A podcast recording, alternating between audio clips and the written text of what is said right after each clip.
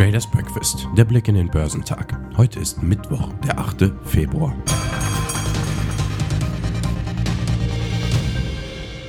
Der US-Notenbankchef Jerome Powell hat in seiner Rede alle Optionen für die Zinspolitik offen gelassen, was zu verhaltenen ersten Reaktionen der Anleger geführt hat, die später jedoch zugriffen.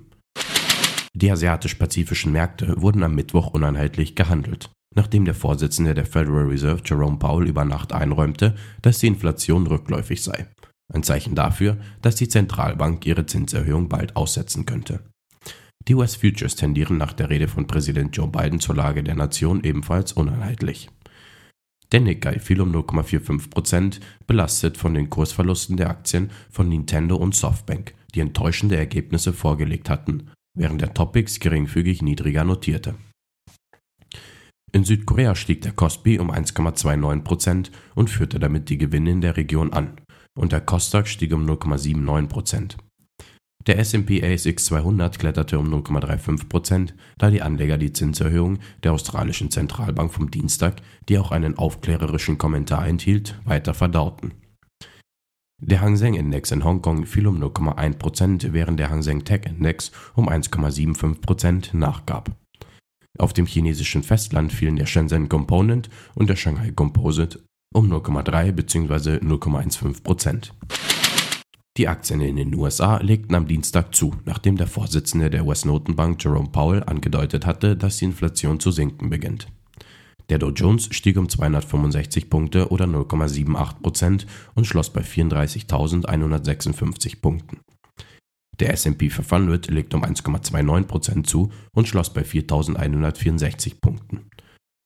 Der Nasdaq Composite stieg um 263 Punkte oder 2,12% auf 12.728. Zoom kündigte am Dienstag Pläne an, etwa 1300 Mitarbeiter zu entlassen, was 15% der Belegschaft entspricht, wie aus einem Blogbeitrag auf der Website des Unternehmens hervorgeht.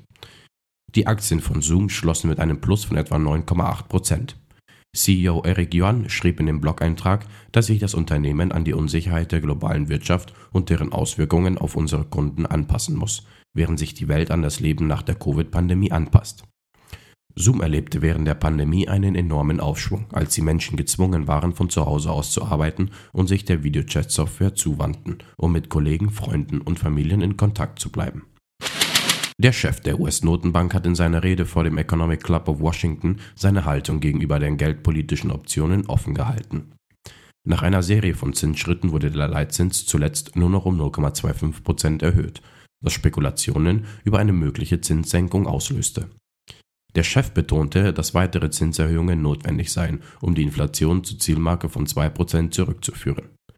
Er gab keine klare Absage an Zinssenkungen, betonte aber auch, dass bei positiven wirtschaftlichen Daten wie bessere Jobzahlen die Zinsen erhöht werden könnten.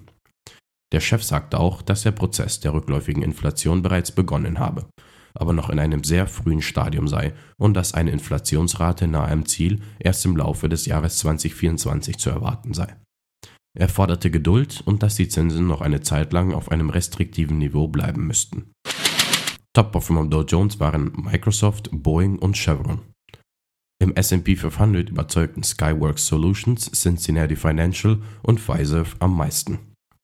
Im technologielastigen NASDAQ 100 legten Zoom Video Communications, Pfizer und Activision Blizzard die beste Performance hin.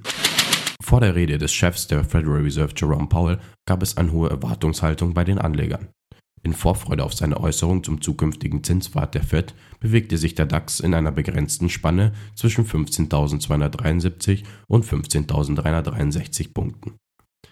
Am Ende des Tages fiel er um 0,16% auf 15.320 Punkte. Volkswagen veröffentlichte nach Handelsschluss vorläufige Finanzdaten für das abgelaufene Jahr. Die Lieferprobleme beeinträchtigten den Netto-Cashflow des Unternehmens, der im Vergleich zu den 8,6 Milliarden Euro im Vorjahr auf 5 Milliarden Euro zurückging. Der Umsatz betrug 279 Milliarden Euro. Das operative Ergebnis vor Sonneneinflüssen lag bei 22,5 Milliarden Euro und die erwartete Umsatzrendite betrug 8,1 Prozent. Analysten hatten ähnliche Zahlen erwartet. Nachbörslich gaben die AVW-Aktien nach. Die Linde plc, die aus einer Fusion zwischen der Münchner Linde AG und dem US-Unternehmen Praxair hervorging, ist mit einem Börsenwert von 148 Milliarden Euro der wertvollste Konzern im DAX. Das Unternehmen wird jedoch Ende Februar von der Frankfurter Börse abgezogen und wird dann nur noch an der New Yorker Börse gelistet sein. Trotzdem zeigt sich Linde kurz vor dem Abschied von der Frankfurter Börse in bestem Licht, indem es seine eigenen Erwartungen übertraf indem es im abgelaufenen Jahr ein Gewinnwachstum von 11% auf 6,2 Milliarden Dollar im fortgeführten Geschäft erzielte. Die Aktien des Unternehmens legten 2,2% zu und gehörten damit zu den größten Gewinnern im DAX. Top-Performer am DAX waren Linde, Continental und Deutsche Bank. Heute werden weder aus den USA noch aus Europa oder Deutschland wichtige Wirtschaftszahlen erwartet. Geschäftszahlen kommen heute von ABN AMRO, American Shipping Company, Ceragon Networks, CME Group, CVS Health Corporation, Deutsche Börse, Dominion Energy, Fujifilm Holdings, KT Corp, Metro, MGM Resorts, Molina Healthcare, O'Reilly Automotive, Societe Generale, Total Energies, Under Armour, Walt Disney, Win Resorts und Yum Brands. Die Futures bewegen sich im grünen Bereich. Der DAX ist 1% im Plus. Der Dow Jones und der S&P 500 bewegen sich in der Nähe der Flatline. Der technologielastige Nasdaq ist 0,2% im Plus.